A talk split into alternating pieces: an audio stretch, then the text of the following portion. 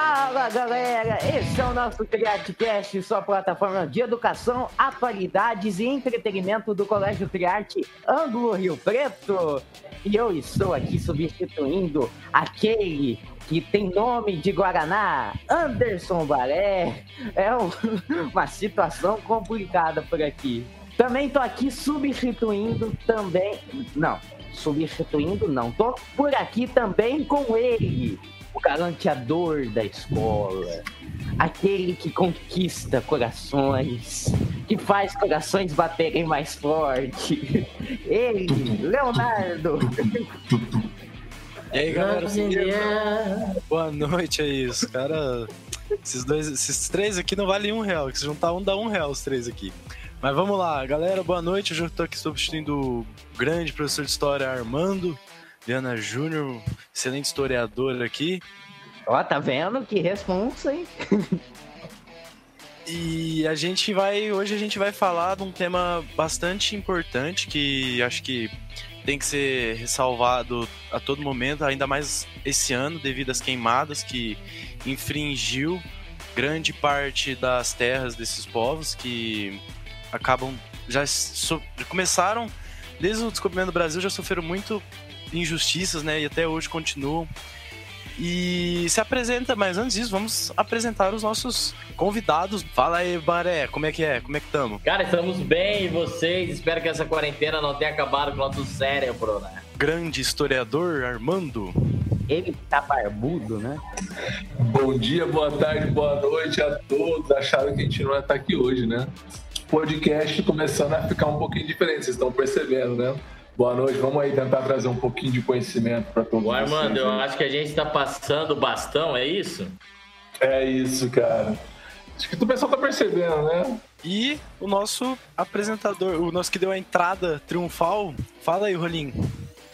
Olá, galera! Como diz Pedro Bial, já usei essa, mas falo de novo. Salve, salve! para mais um podcast do nosso TriarteCast aqui, né? Bom, você já sabe, fica atento nas nossas redes sociais. É com você, nosso galanteador.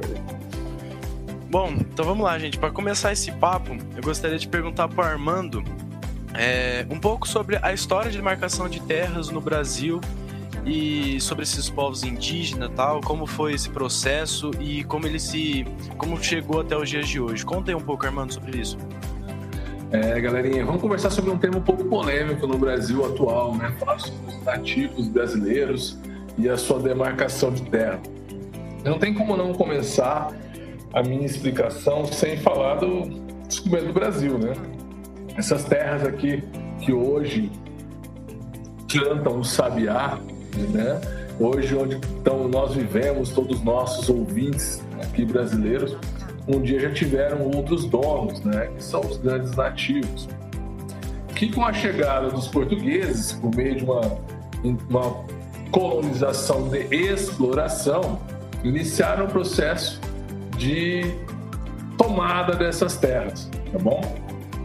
Nessas tomadas de terra, inicialmente utilizavam os nativos como mão de obra trabalhadora, que é, utilizava o escambo como forma de pagamento, né? O, escra... o índio ainda não era escravizado, trocava-se por espelho, por alguns objetos assim um pouco é... que utilizavam um pouco o imaginário nativo, para que escreveria, né, atividade de produção. Depois, esses nativos foram abrindo espaço, outros não, aconteceram várias guerras aqui dentro do Brasil de tomada de poder, e aí os portugueses, por falta de mão de obra, porque a maioria dos portugueses não queriam vir para cá, vão começar a escravizar esses nativos, né? E o início, o desse cativo dos indígenas começa a partir de 1530. O Brasil foi descoberto em 1500, até 1530 o Brasil ficou, entre aspas, abandonado, porque não se encontrou ouro, então o Portugal devido valor. Né? Em 1530 começa a colonização do Brasil por medo de perder terras tanto para a Espanha quanto para os próprios franceses que aqui estavam navegando. Em 1530 começam os cativos indígenas, né? E esses cativos indígenas começam a fazer escravidão e começa uma onda de guerras, que aí vão se chamar de guerras justas, que é a justificativa de matar esses nativos que não aceitavam o domínio. E os nativos começam a perder os solos deles, né, o território de moradia próximo do litoral. E os brancos começam a fazer as entradas, conquistando cada vez mais solos nativos, entrando para dentro do continente. Né?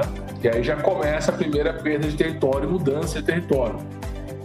Em 1570 tem a primeira lei contra o cativo indígena, com a chegada né, dos, dos jesuítas no Brasil, os primeiros padres religiosos começam a catequização, lembrando que estavam em busca de novos membros para a igreja por conta da perda da reforma religiosa. Eles vêm para o Brasil para catequizar e acreditavam que a partir do momento que o índio era catequizado e passava a aprender o português, se vestir como branco, ele não deveria mais ser tratado como um escravo.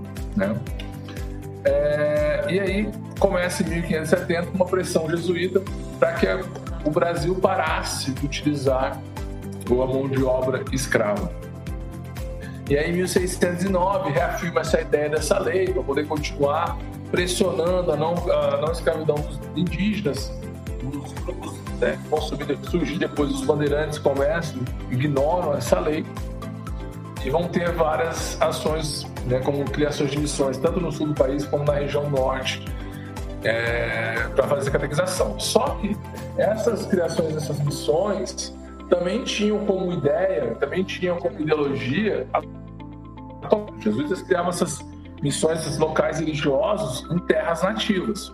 Tá? Então já começa a tomada de terras. E assim vai ser feito, queridos, por todo o século XVIII, a, a ignorar a ideia do, dos nativos, das terras nativas, vão começar a aceitar mais o nativo andando próximo da gente, aqueles que falavam português, vestiu, mas sempre tomando as terras. Tá? O, quando começa a se pensar é, em, em posse de terras para os nativos, é só depois do fim do segundo reinado. Tá? E aí começamos o período republicano no Brasil, e aí, em 1910, tem a criação do Serviço de Proteção aos Indígenas, o SPI, que o Estado republicano tutelou os, os indígenas. O que é tutelar? Vão proteger esses nativos, tá? A gente sabe que também o SPI, em alguns momentos, ele entendia que existia muitos nativos no Brasil e sempre em terras consideradas altamente produtivas. E aí vamos ter algumas ações que o SPI vai fechar o olho, como o Paralelo 99, que alguns grupos, tanto do SPI como de fazendeiros, vão dar veneno para esses nativos, né, para reduzir o número desse grupo poder explorar essa terra. Em 1952, o Marechal Rondon criou o projeto Parque Nacional do Xingu, né, que tem como grande objetivo já iniciar uma ideia de demarcação de terras em um grupo principal, que é o, Xingu, que é o grupo lá da área do Xingu, já criando um parque nacional altamente protegido, tanto na, no território brasileiro como nas visões internacionais, para que nenhum estrangeiro viesse e começasse a explorar indiretamente as terras ou buscar a retirada de cultura, que depois o Maria vai falar um pouquinho de você, para vocês. Então ele vai criar uma primeira proteção indígenas. E depois, em 1967, vai ser criada a Fundação Nacional do Índio, a FUNAI, que vai substituir o SPI com uma ideia de administração da gestão indígena, colocando nativos né, indígenas dentro do, da FUNAI, né, fazendo uma parceria junto com estudiosos da sociologia, história, ciência, é, ciências sociais, e entre outros, tá? Pessoal de direito, já cria um corpo para dar voz a esses nativos já começa a dar voz na Câmara dos Deputados, já começa a dar voz é, em toda a rede nacional. Só que estamos falando aí num período um pouquinho turbulento, porque a gente está num período do regime militar. Tá? É, só que o regime militar vai deixar meio de lado as tensões com os nativos para focar muito nas ações sociais na, nos centros urbanos contrárias ao governo. E mesmo assim deixa passar e cria, para não ter mais é, problemas no Brasil, né? ter que lutar contra os possíveis comunistas e estudantes que são contrários à ditadura e tal. Ter mais um grupo lutando como os nativos seria uma dor de cabeça. E em 1979, cria a União das Nações Indígenas, a primeira tentativa de criar uma defesa cultural. Ela vai ser, primeiramente, uma organização não é, unida ao governo federal, tá? simplesmente é uma instituição de grupos indígenas que vão se organizar para manter a cultura e os locais de terra segurados e só vão entrar como direito ao indígena na Constituição de 1988 quando cai o regime militar brasileiro, tá bom? A, a, primeira lei de modalidade de assegurar terras indígenas acontece em 1973 e ela é é, reconfigurada em, em 96 com um decreto do Estatuto do Indígena, que prevê duas, três situações, tá? Terras indígenas tradicionalmente ocupadas, que são as terras onde o indígena mora, que é o pessoal do Xingu, já está lá. Então tá bom, vamos demarcar um limite dessas terras, que seria próprio para esses nativos poderem é, é, produzir seu, seu sustento, que seria retirado da própria terra um local que seria ideal para ele poder ter sua sobrevivência, pronto. Qualquer coisa além disso, mesmo que o indígena entenda que é terra dele, ele perde o direito e pode ser vendido para o governo. Tá? Temos as reservas indígenas, que é uma outra modalidade, que seria o, o governo federal escolhe uma, uma região para esses nativos poderem viver. Isso tem um grande prejuízo, por quê? É, vou dar um exemplo dos nativos que viviam, os indígenas que viviam na região de São José do Rio Preto. Eles foram retirados da nossa região e levados lá próximo do rio Tietê.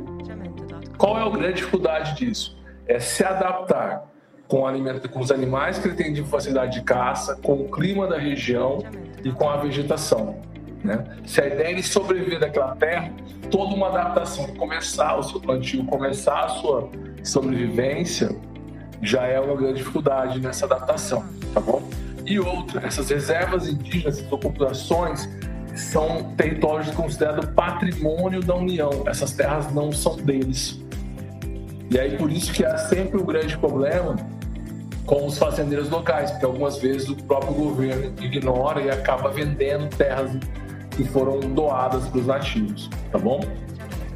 E temos também as terras, as terras nominais, que são as terras de propriedades comunais, de comunidades indígenas, né, que formavam uma instituição civil e acabavam adquirindo essas, essas terras.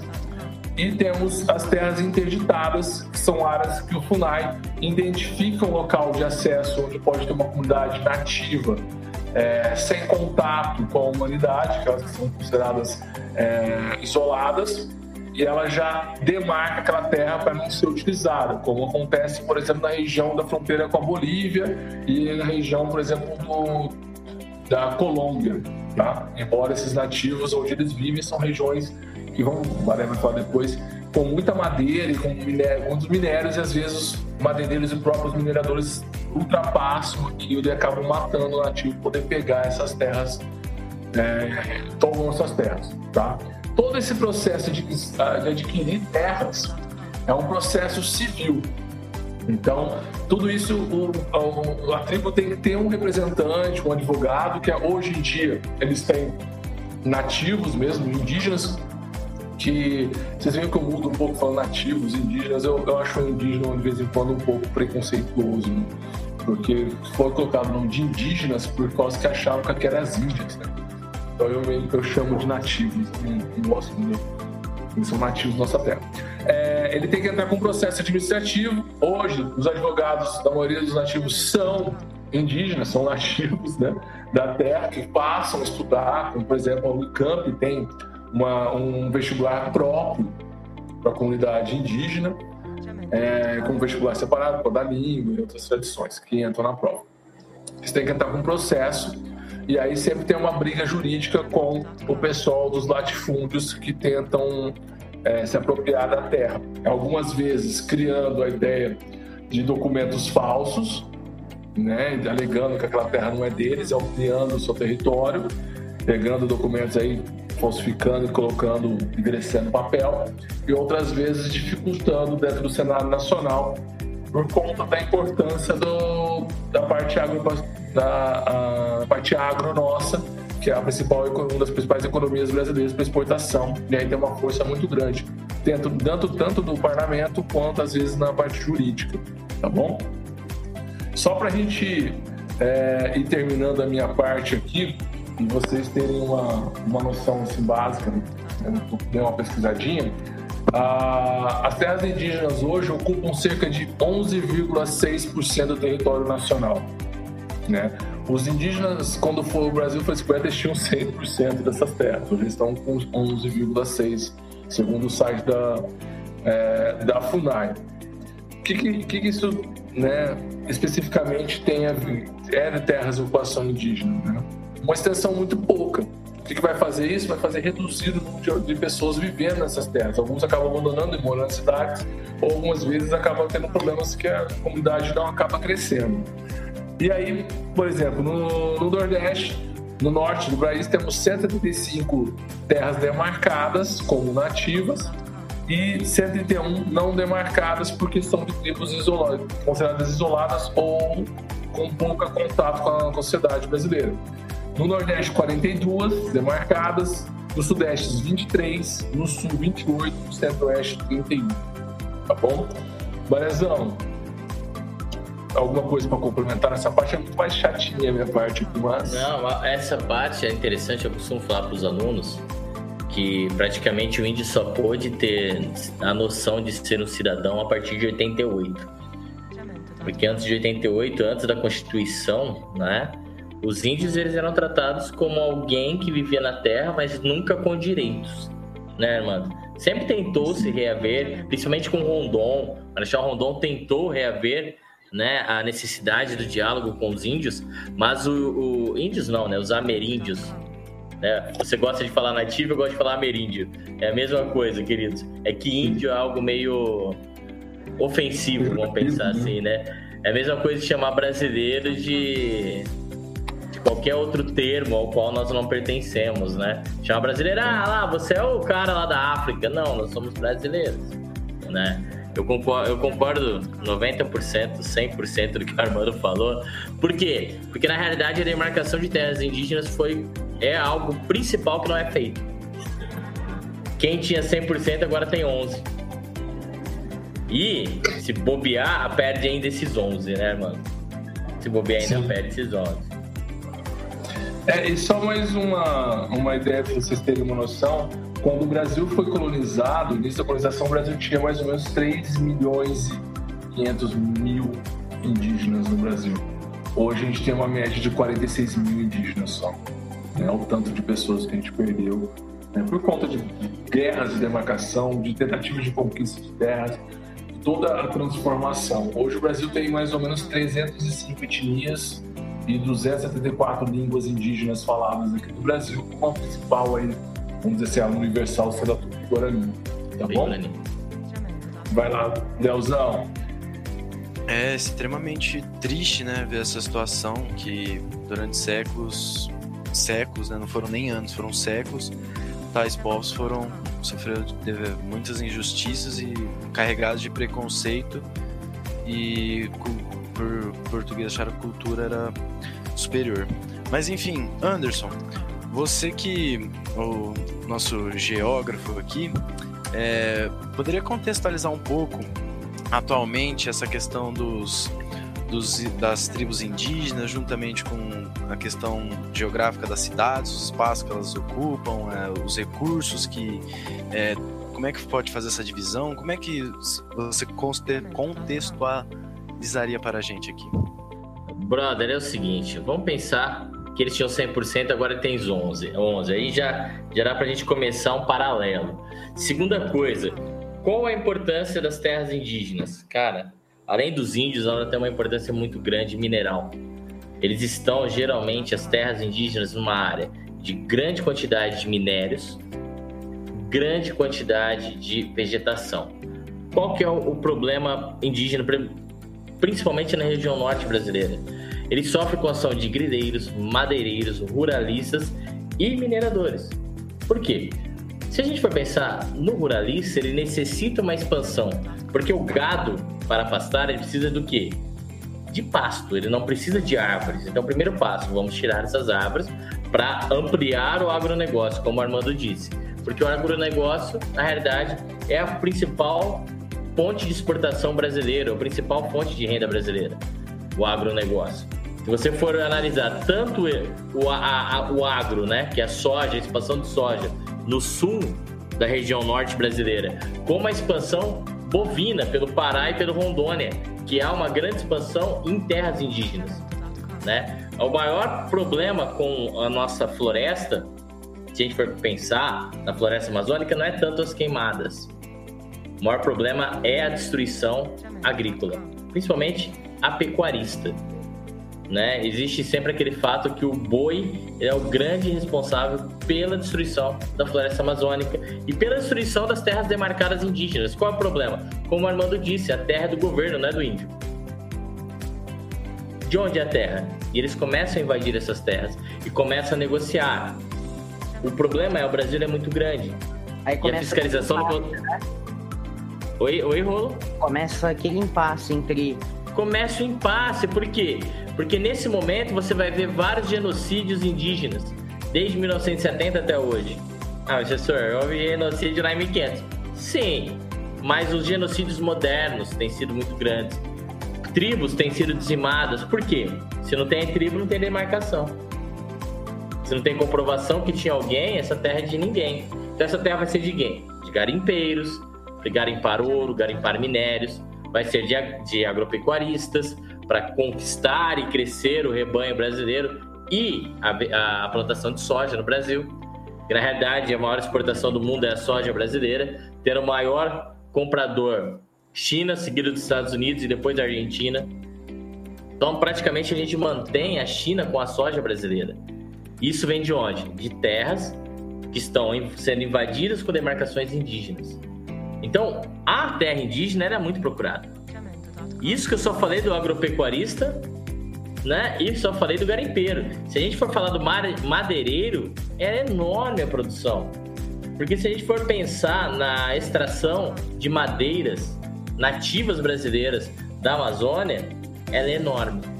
E essas extrações são para isso, basicamente para quê? Para móveis, para tora, para queimada. Existem projetos que asseguram o direito indígena à sua vegetação. Mas também há muita forte influência de lobby de empresas estatais, empresas fortes, que são de pessoas muito ricas que começam a fazer esse lobby na Câmara dos Deputados para conseguir mais espaços em meios indígenas.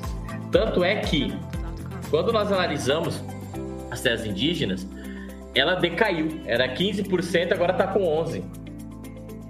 Como que fez essa, essa decaída? Através de lobby e invasão da área a qual eles pertenciam. Isso é importante saber.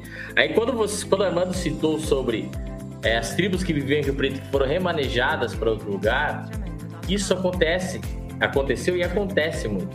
Grande parte de tribos que são nomeadas são retiradas de um local e levadas a outro. O problema é ao chegar no outro local, ele não está acostumado com o bioma, ele não está acostumado com os animais. E eles tiram índios de floresta é, tropical, que é a Mata Atlântica, e colocam índios no cerrado. Os alimentos são diferentes, os animais são diferentes. O animal da Mata Atlântica não é o animal do cerrado. Os empecilhos ao qual ele vai encontrar para plantar no cerrado é muito maior do que o empecilho que ele encontraria na floresta é, tropical, que é a Mata Atlântica, por causa das chuvas. Cerrado, ele tem um inverno seco e um verão chuvoso. Praticamente, que a gente costuma falar em geografia, duas estações. Já a floresta tropical, temos quatro estações aí regadas com bastante chuva. Então, o problema indígena brasileiro era cita de várias questões. Uma outra questão que a gente pode ver, o contato do índio com, ou do ameríndio, né? Com o povo, entre aspas, globalizado, tem feito eles perderem a cultura toda a cultura deles tem sido perdida.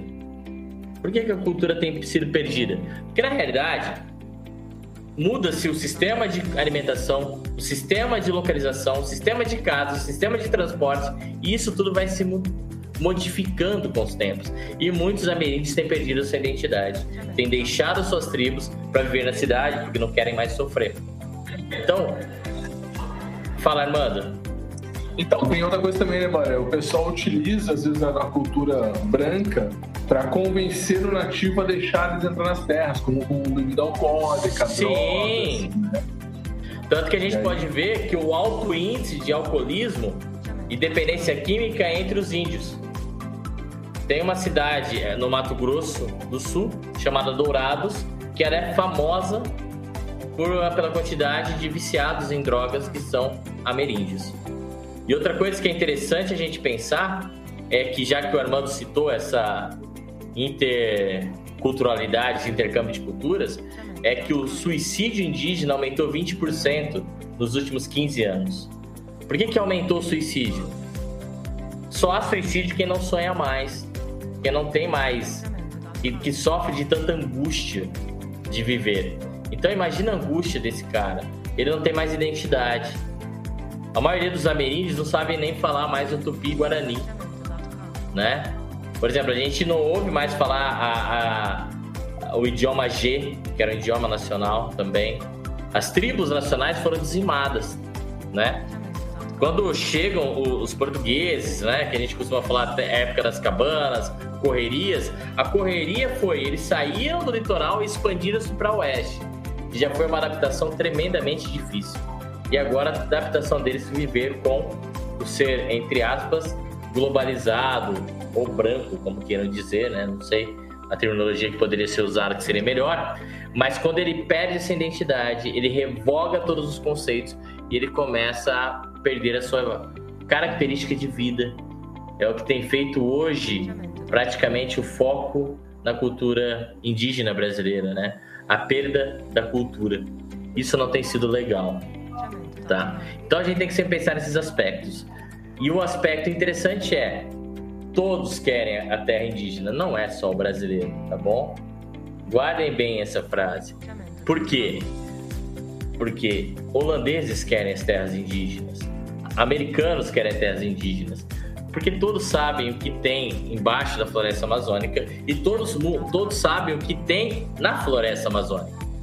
Por exemplo, se a gente for pensar aí, como o Armando disse, lá no início, né, dos europeus, né, principalmente os franceses, vamos pôr aqui, franceses, holandeses, que entraram pelo norte em busca das drogas do sertão, desde aquela época até hoje, sabe-se que tem muita coisa importante ali. Grande parte de remédios são feitos ali. E a Amazônia, ela sofre, e principalmente as terras indígenas, sofrem muito com uma coisa chamada biopirataria. Não sei se vocês já ouviram falar. Biopirataria quer dizer o quê? Produtos que vêm da floresta, oriundo animal, oriundos da floresta, que nós pegamos isso e levamos para outro local. Eu gosto sempre de citar a seringueira. A seringueira foi o maior alvo de biopirataria do mundo. Por que seringueira? Seringueira é uma árvore típica da região norte brasileira, é uma árvore típica da floresta brasileira, ela chama ervas brasilienses. Se você procurar aí qual é o país que mais produz látex do mundo, não é o Brasil. E isso foi tirado do Brasil quando? No século 17, pelos piratas ingleses que levaram para o Sudeste Asiático. Então, isso é interessante. Então, quer dizer que os índios brasileiros sofrem desde 1500? Sofrem desde 1500. As demarcações de terras indígenas podem ser mais efetivas? Podem. Mas, todo governo que entra até hoje não conseguiu resolver isso. O governo, é, desde o governo Fernando Henrique Cardoso até o governo Jair Bolsonaro, não conseguiu resolver os problemas em terras indígenas e demarcações. Por que, que não se consegue? Porque nós temos hoje no Congresso uma bancada ruralista muito forte. Uma bancada ruralista que quer tirar os direitos indígenas. Por que, que eles querem tirar? Deixa eu tentar explicar para vocês. Eu estou me alongando muito, mas deixa eu tentar explicar para vocês. Por que, que eles querem tirar? Território brasileiro, 66% do território brasileiro, 66, não podem ser é, usados. Então, peraí, 66% do território brasileiro, eu não posso cultivar nada? Não são áreas de preservação ambiental, ou indígena, ou unidade de conservação, ou unidade de conservação integral. Não pode se mexer. 33% do território brasileiro é composto de agropecuária. E o que sobra, que são apenas 5% do território brasileiro, corresponde às cidades. Sim, 5%. Quer dizer, peraí, cidade é tão pouco? É! A gente acha que as cidades brasileiras são clientes. Não. Brasil ele tem uma reserva muito grande. O problema é que os ruralistas eles querem reverter isso. Como eles querem reverter? Acabar com 66%, que é preservação ambiental. E dentre esses 66%, nós temos os 11%, que é dependente de indígenas, que esse eles conseguem tocar. Por que, que eles conseguem tocar? Porque se eles porque a representatividade, representatividade indígena é baixa em relação à cultura ambientalista. Quando um, um ruralista invade uma terra indígena, ela é pouco noticiada. Ela é pouco falada. Agora, quando o ruralista invade uma área de preservação, uma área de conservação ambiental permanente, isso vai para a TV. E aí, o que acontece? É melhor ele invadir o indígena, que ali o indígena dizimando, ninguém vai dar valor. E ele vai continuar entrando. Então, nesse quesito surgem esses problemas. O Armando quer dar uma deixa aí. Então, falando nisso também, eles também têm uma grande desculpa por reverter contra os nativos. Porque quando ataca-se o nativo, o nativo ataca de volta. Correto. E aí começam os conflitos. O nativo não, não tem arma, vai lá e invade a fazenda do cara, pega a arma do cara, tira um conflito. Ou às vezes o cara tenta, os nativos tentam boicotar alguma coisa fazendo pedágio para passar na, dentro das suas reservas. E aí vão falar, tá vendo? Olha o que os caras estão fazendo, estão bloqueando o nosso progresso aqueles folgados, como é colocado sempre pelos, pelos moralistas, aqueles caras que só são sustentados pelo governo, que se vivem com a bebida e tal. Tá vendo o que eles estão fazendo com as terras que vocês não, não estão dadas para eles? Aí utiliza isso para reverter e convencer uma massa contrária à reserva indígena.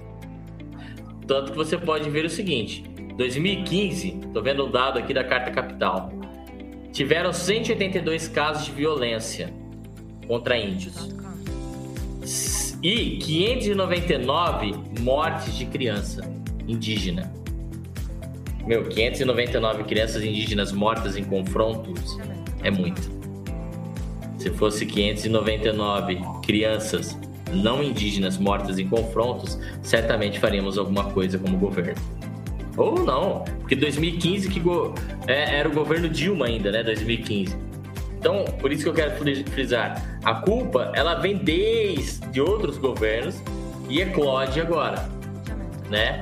Por que eclode agora? Por causa da, da, mídia e por causa do governo agora às vezes apoia. Às vezes não, o governo agora será apoiado pelos ruralistas. Tá bom? Eu espero ter explicado todo esse assunto.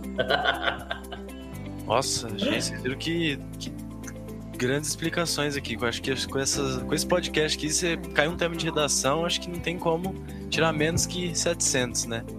Oh, põe pra cima, põe pra cima. Não, os Nós cara... cansamos a língua aqui, põe pra cima. Os cara é o cara, não, é outro nível. Logicamente, ah. depois desse podcast, todo mundo vai, vai ó, sim, voar. Ô, Rolo, você não vai ganhar nada mais por isso não, tá? Você ganhou o teu, teu mortadela que eu tá bom, eu tô pagamento tá? É, infelizmente, como o Armando já dizia, né? O papo tá bom, só que uma hora tem que acabar, porque eles querem dormir, né? Acho que todo mundo tá querendo dormir já, porque amanhã acordar cedo. Então, é... Armandão, quer mandar um beijo aí pra alguém? Quer dar um agradecimento especial? Queria agradecer a todo mundo do Colégio Criarte pelo apoio ao projeto, agradecer nossos ouvintes, os franceses, amigos do Baré, que estão sempre aqui com a gente. Ah, agradecer vocês né, por terem aceitado essa missão de fazer o CriarteCast com tanta vontade, com tanto ânimo, com tanto carinho. Né? Vocês são meninos especialíssimos, acompanho vocês desde o sétimo ano. É, e que eu pedi para os nossos ouvintes continuarem ouvindo o nosso podcast. A partir de agora, vocês vão ver que os meninos vão estar assumindo muito mais o podcast. Né? Já passaram por vários treinamentos aqui com a gente, experiências. E se vocês tiverem mais alguma dúvida sobre a parte de vacação de terras, sobre os próprios nativos, tem um documentário que pode servir como base de estudo, que é o do Guerras do Brasil. É o primeiro, é o primeiro episódio, ele tem 20 minutos vale muito a pena ver. Tá? Tem depoimentos de nativos, tem depoimentos de pesquisadores, seria muito bom assistir. E, novamente, muito obrigado e parabéns, Léo, parabéns, Rolo. Vocês são demais. Baré, quer falar alguma coisa aí? Um Cara, eu quero agradecer esse tempo, né? A gente. Agradecer a vocês dois, Léo e Rolo. Além de agradecer a Julietinte, a Ana, o Du, a Clara Mioto, a todos que fizeram parte aqui entrevistando alguém, algum em algum momento, né? Porque vocês aí são os nossos é, futuros, né? No nosso lugar aqui, assumindo essa não pode grande chorar, honra. Não pode chorar. é, assumindo essa grande honra que a gente pegou esse bastão em março, né? Como diria o Rolo, quando ele chegou aqui, isso aqui era tudo mato. Mas é isso, mandar um abraço para vocês, mandar um abraço para todos os nossos ouvintes, mandar um abraço para as nossas coordenadoras, nossas mantenedoras que nos apoiaram esse projeto que foi aí, cresceu e foi um grande expoente. Vai lá, Rolo. É, eu antes queria agradecer a oportunidade de vocês. Uh, queria agradecer mesmo por tudo isso que vocês falaram. É muito bom ouvir isso. Acho que tanto para mim, tanto para todos que participaram desse projeto maravilhoso. E estamos aqui. Léo, dá sua palavrinha antes de você terminar. É, eu também queria agradecer, né? Agradecer os dois que confiaram, é, dar essa, esse bastão aí pra gente. E é só agradecer mesmo também a escola que sempre apoia todos os alunos, eles dão todo o apoio necessário para os alunos realizar esse tipo de projeto e a confiança necessária. E é isso, agradecer bastante mesmo. Obrigado a todos aí. Agora que a brincadeira tava ficando boa, infelizmente a gente tá encerrando, né? Esse foi o nosso CreateCast, sua plataforma de educação, atualidades e entretenimento do Colégio Criate Ângulo Rio Preto. Siga a gente nas, nas plataformas Spotify, Deezer, Google Podcast e entre outras. E também fique atento às redes sociais do Colégio Criate Ângulo Rio Preto para ficar por dentro dos nossos próximos podcasts. Valeu, galera! Até a próxima. Boa semana!